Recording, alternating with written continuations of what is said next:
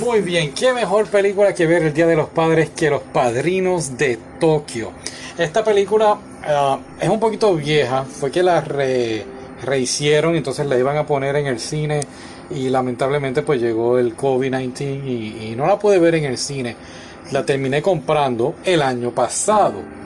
Entonces dije, esta película la voy a hacer el año pasado, esto fue lo que dije, para el Día de los Padres pero no sé qué pasó, que no lo hice y dije, pues voy a tener que esperar un año.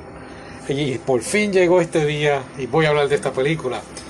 De hecho, el anime que voy a hablar, que tenía prohibido para el Día de los Padres, era otro. Y voy a hablar, ese, ese podcast lo voy a estar haciendo después de este, pero lo voy a poner para el año que viene.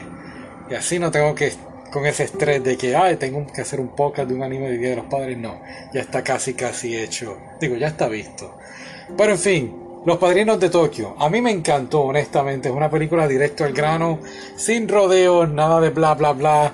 No. Son tres vagabundos. Dos de ellos es un, son hombres. Uno es una chica. Pero uno de los hombres es de hecho, pues podemos decir, eh, un transexual. Así que los tres son vagabundos y se encuentran a esta bebita abandonada eh, en un callejón. Creo que está entre la basura, si no me equivoco. Y aquí es donde todo cambia, ¿no? La, bebé eh, es algo nuevo para ellos, es algo que, que, ha sacado lo mejor de ellos, que ellos mismos pues no, no tenían previsto que iba a ocurrir. Y lo bonito es que pues entonces ellos se van, aunque llevan tiempo juntos vagabundeando, lo bonito es que pues se van abriendo poco a poco y se van confesando unos a los otros de dónde vienen, qué, por qué están ahí.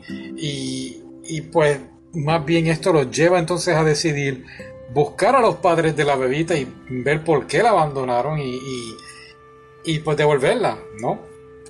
Es un anime pues podemos decir drama, eh, comedia, tiene muchos momentos jocosos, sobre todo eh, entre cada, cada personaje, eh, tanto el hombre como el transexual y, la chica.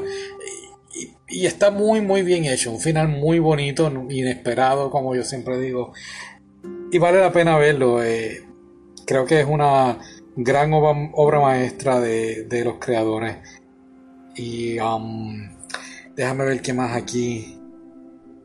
Sí, bueno, pues rapidito. Eh, el vagabundo primero, él medio mentiroso. había dicho que había perdido a la familia y después terminó siendo que la familia seguía viva. Ah, cosas que pasan en la vida. El transexual, ¿por qué terminó siendo un vagabundo? Pues fue una tontería, pero nada, pues terminó así. La chica, la chica fue la más interesante. La chica estaba tratando de llamar la atención de sus padres y esto la llevó a, cometer unos errores y por eso entonces termina estando en las calles. Pero lo bonito es que al final entonces pues ellos pues podemos decir que se reencuentran, ¿no? Se, se, la misma bebé, todo, todo esto, la bebé es la, la causante de que todos entonces se enderecen y, vuelvan entonces a sus respectivas vidas. Así que nada, ponte a verla y déjame saber qué te pareció. Hasta luego.